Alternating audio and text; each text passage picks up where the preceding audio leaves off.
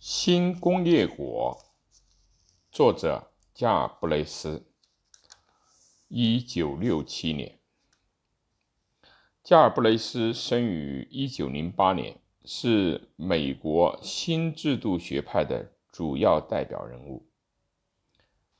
本书是一九五八年出版的《丰裕社会》的续篇。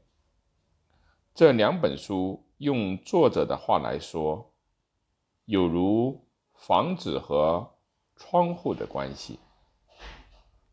本书已出现在我们面前的巨大企业世界，从人、市场直到国家，都作为巨大企业的服务员而构成的世界为对象。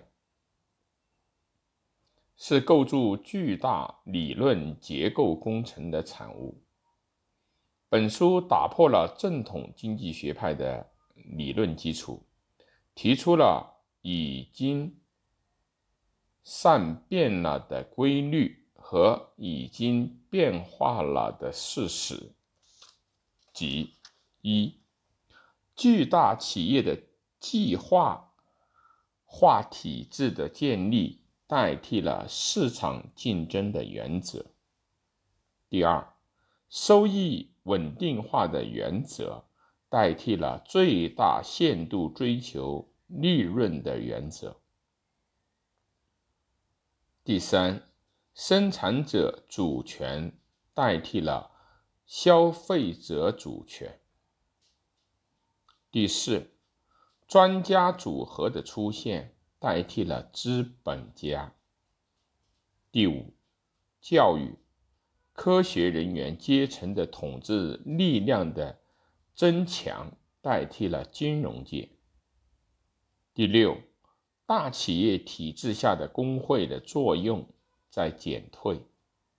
第七，为国民服务的国家变成为巨大企业服务的国家。第八。经济危机消失等等，加尔布雷斯的这种大胆的理论尝试遭到了种种的批判。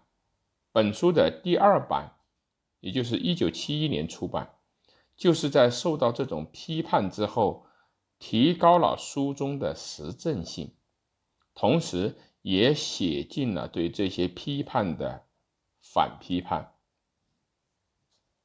但也正如作者所承认的那样，对于中小企业群的问题，计划化体制、公共政策论等，本书未曾论及之处还很多。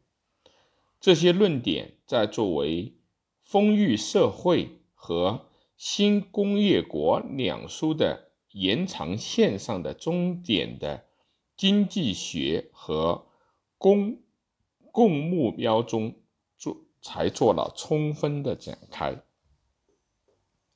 消费者主权，按照福利经济学的说法，社会的主权者是消费个人，消费者根据自己的意愿和偏好行使自己的投票权。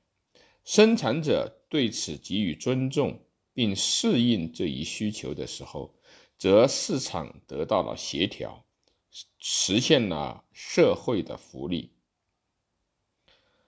专家的组合，或者被译为技术结构的阶层，技术专家的体系，